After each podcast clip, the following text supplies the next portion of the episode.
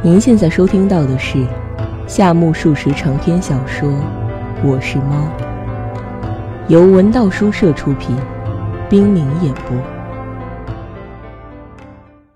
我是猫》第三十一集。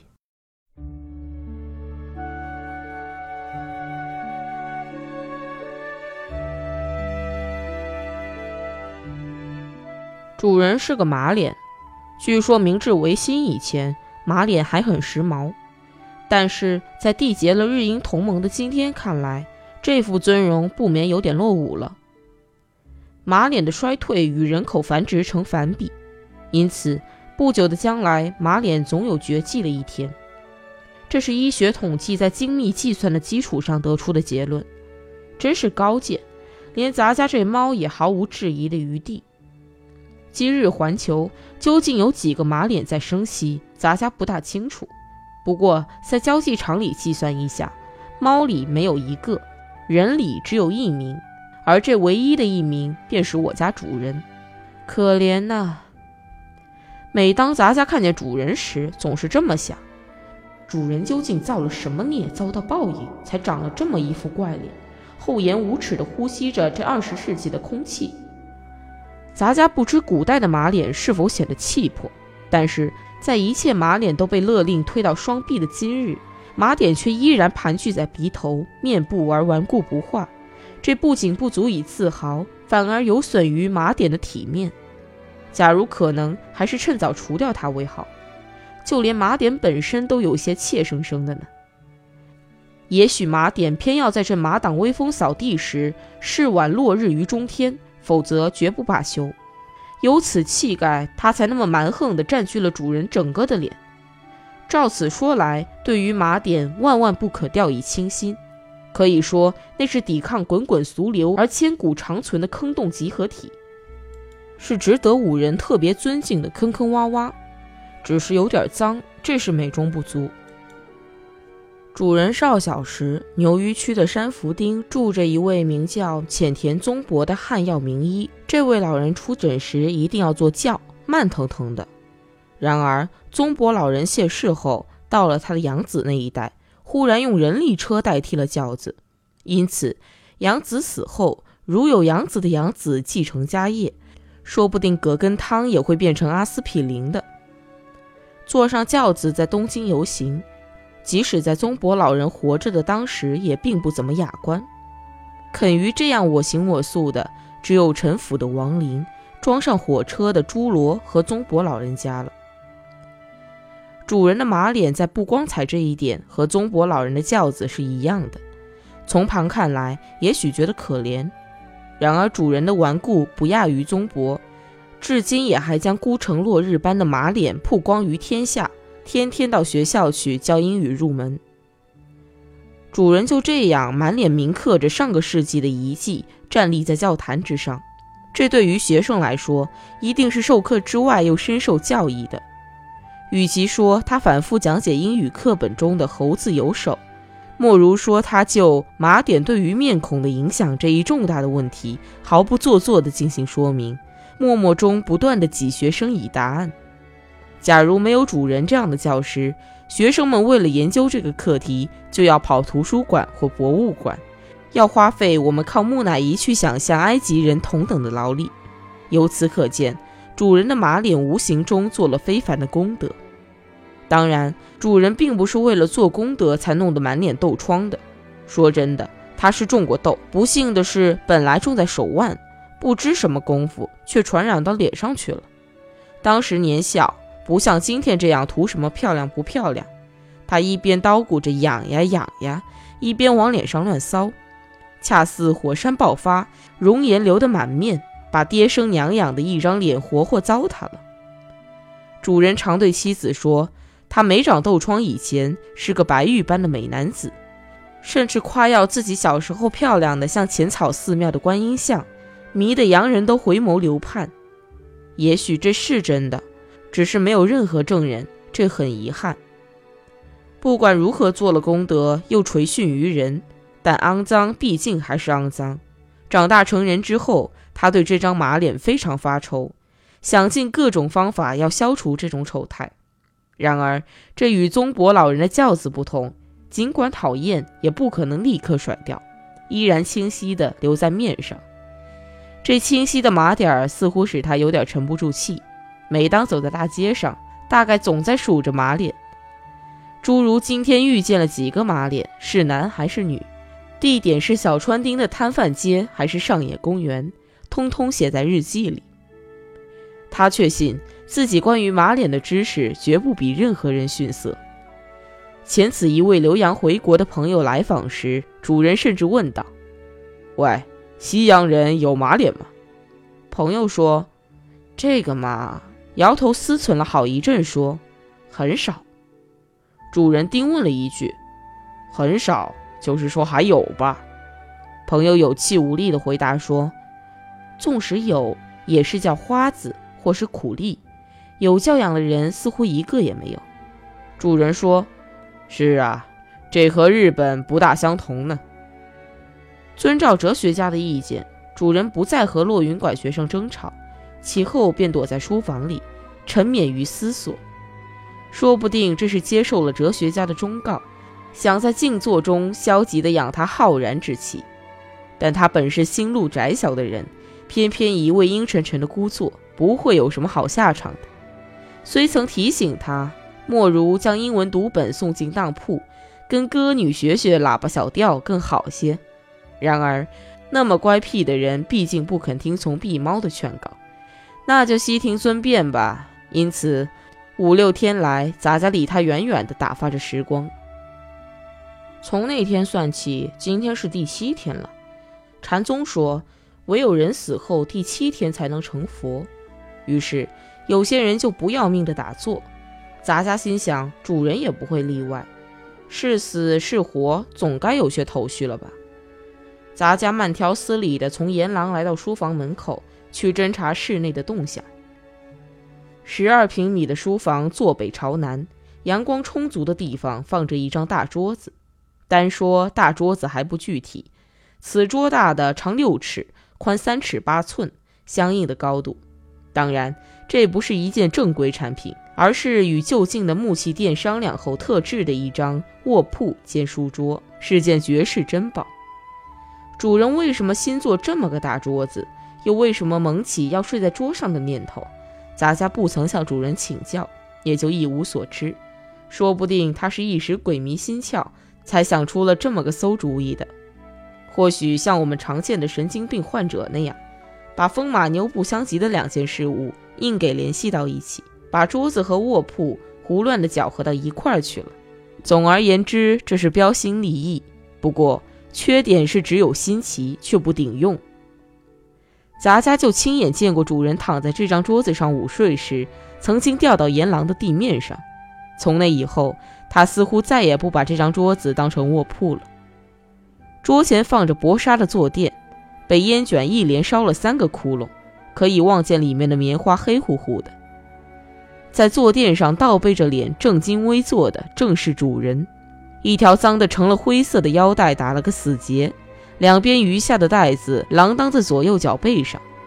这当砸下一抓袋子玩，总是突然被敲一下头。这条袋子可不是随意可以靠近的。主人还在想，有人打比喻说，傻想就会想傻。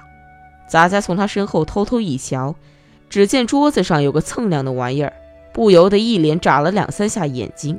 真是个奇怪的玩意儿。杂家忍受着晃眼的强光，定睛看着那个发亮的东西。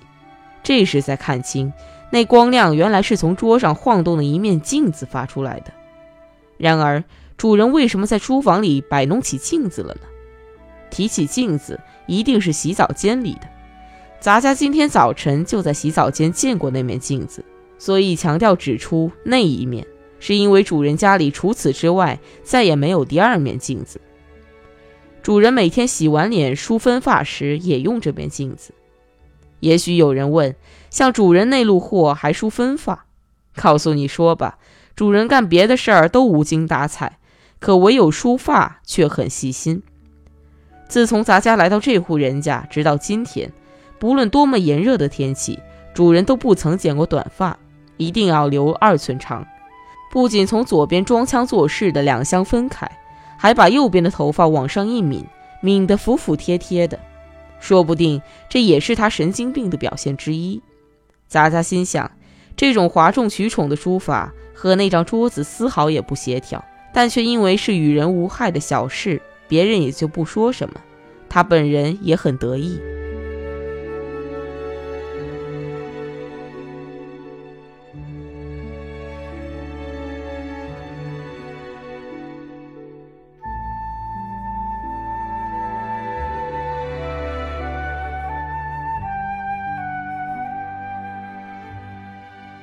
关于主人分发赶时髦的事，姑不再叙。若问他为什么留那么长的头发，坦白地说，原因如下：天花不仅侵蚀了他的脸，而且早已刻进了他的天灵盖。因此，如果像一般人那样把头发剪成剩半寸或三分长，短发的发根上就会露出几十个麻坑，不管怎么摩挲也弄不掉那些坑坑洼洼，好像在荒郊野外放了些萤火虫。说不定倒也风雅了，但妻子不会中意，这是不消说的。既然留下长发就不至于露出马脚，又何苦自动暴露自己的短处？但愿毛发长到脸上，将那儿的麻坑也遮掩起来。自然生长的毛发何必花钱剪短，向人们声张：“瞧啊，我已经水痘升天了。”这便是主人蓄长发的理由。蓄长发是主人梳分头的原因。这一原因便是照镜子的根据，也是为什么将镜子放在洗澡间的由来，也便是只有一面镜子的缘故。既然本应放在洗澡间，而且唯一的镜子竟然出现在书房，那么不是镜子灵魂出窍，便是主人从洗澡间拿来的。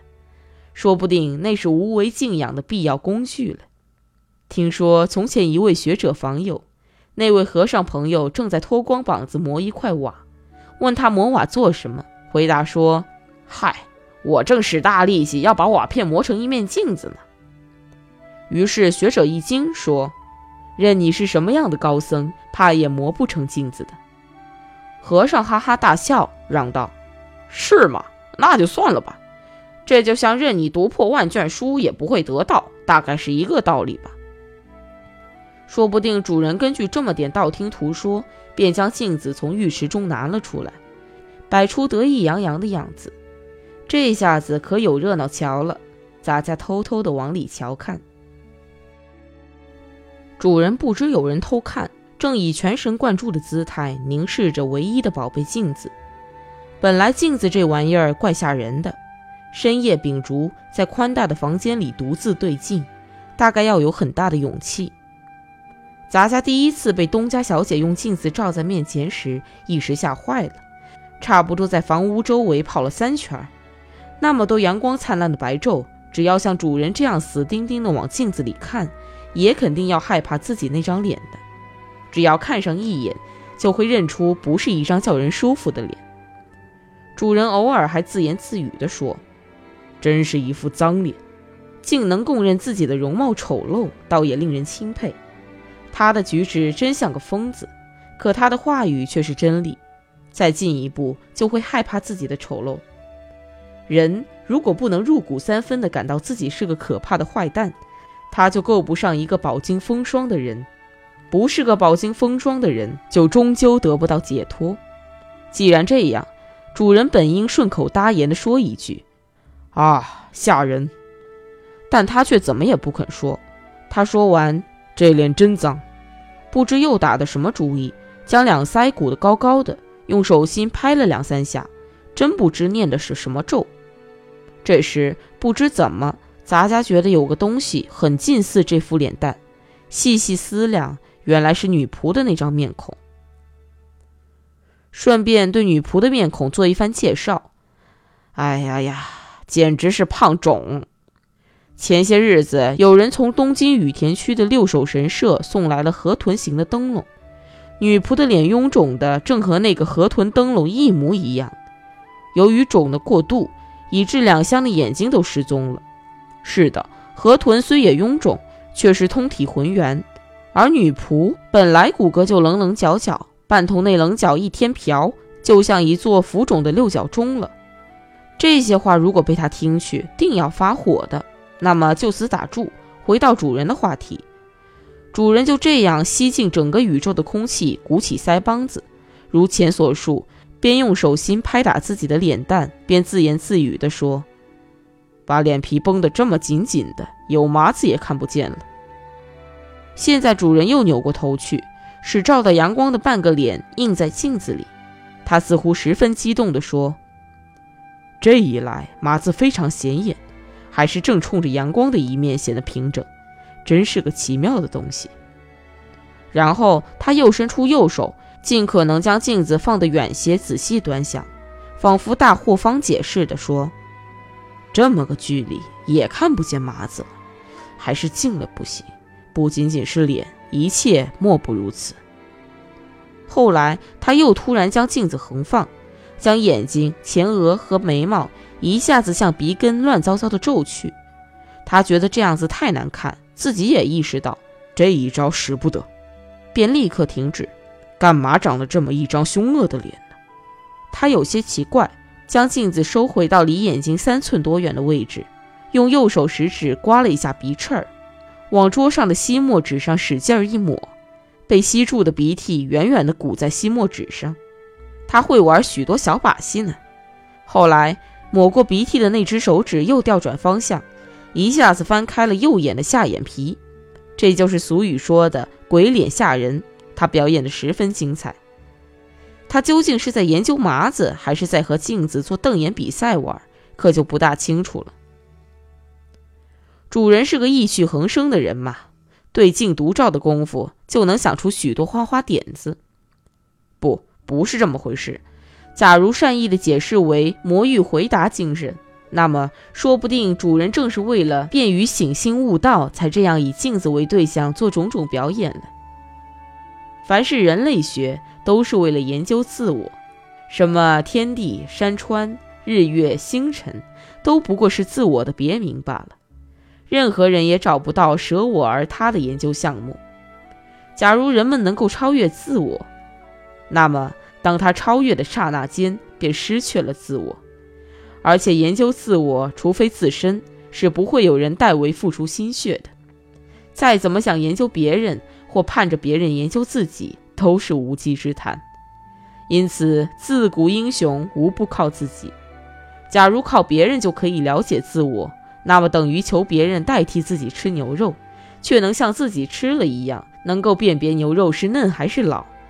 所谓朝知法，夕闻道。案前灯下，手不释卷，都不过是认识真正自我的便利手段而已。他人所述之法，他人所论之道，以及汗牛充栋的牛著书堆里，是不可能存在着自我的。如有，也是自我的幽灵。是的，有些时候幽灵也许胜于无灵。主影未必就遇不上实体，多数影子大抵离不开实体。从这个意义来说，我想主人摆弄镜子还算得上通情达理，比那些摆出一副学者架势、死搬硬套艾比克泰德学说的人高明多了。镜子是自鸣得意的酿造机，同时又是自我吹嘘的消毒器。假如怀着浮华与虚荣的念头对此明镜，再也没有比镜子更对蠢物有煽动力的器具了。自古因不懂装懂而亲己害人的史实有三分之二伪实是镜子所造成。法国大革命时，有一名好事的医生发明了改良杀头机，犯下了滔天大罪。同样，手作镜者料他也将魂梦不安吧。然而，每当厌弃自己或自我萎靡时，再也没有比对镜一照更有益的了。镜子里立刻美丑分明。他一定会发觉呀，这么一副尊容，竟趾高气扬地活到了今天。当注意到这一点时，才是人生最可贵的时期。再也没有比承认自己愚蠢更加高尚的了。在自知之明面前，一切自命不凡的人都要低下头来，甘拜下风的。尽管他主观上是想大动声色地对主人予以轻蔑冷嘲。但在对方看来，他那大动声色，正表明了已经低头服输。主人倒未必是个对镜之余的贤者，但却是个能够公平读懂刻在自己脸上的天花斑痕的男子。承认自己的容颜丑陋，也许会成为认识自己灵魂卑鄙的阶梯。他是个前途有为的人，说不定这正是被那位哲学家批判的结果呢。